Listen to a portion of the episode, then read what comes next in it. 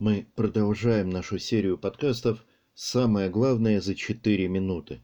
И сегодня мы поговорим о покаянии.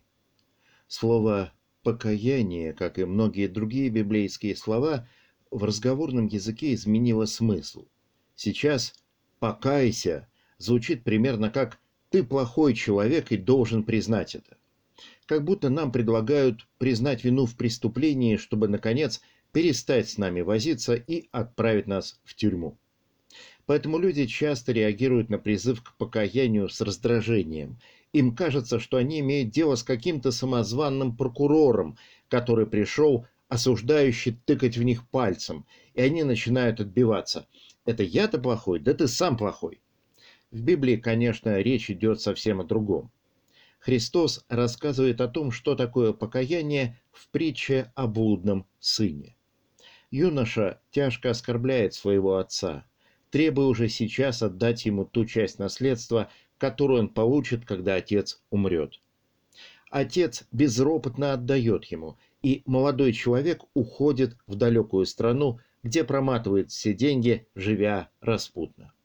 Наконец, он впадает в самую горькую нищету и голод и хватается за самую грязную позорную работу, чтобы его хотя бы покормили но ему не дают даже свиного корма. И вот его покаяние начинается не с сознания того, какой он плохой, но с того, что он вспоминает. В родной стране он оставил отца, щедрого и милостливого даже к наемным работникам. Вспомнив об отце, он понимает, что оскорбил его, вычеркнул из своей жизни, но решает вернуться. Может быть, отец примет его хотя бы как наемного работника.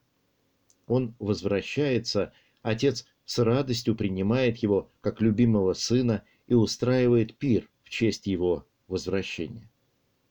Наше покаяние начинается с признания того, что у нас есть Отец на небесах, дом, где нас примут, и мы решаем вернуться.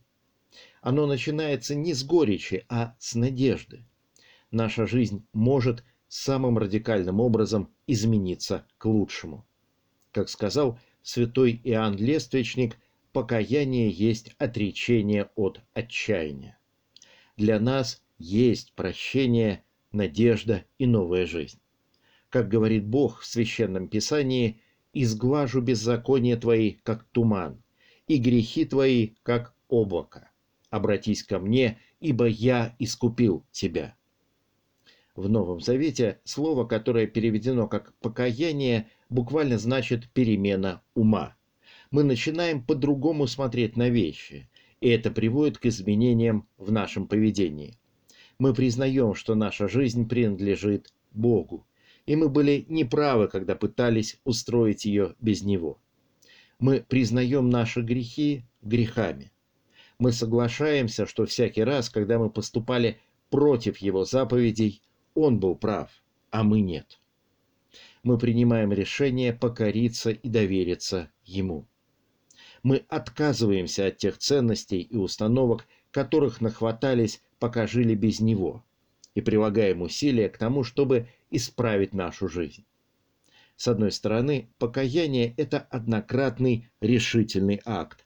Мы решаем покориться Иисусу Христу как Господу и довериться Ему как Спасителю – с другой – это процесс исправления, который займет у нас всю жизнь. Конечно, он предполагает признание наших грехов, что может быть трудным делом. Но в покаянии всегда есть радость.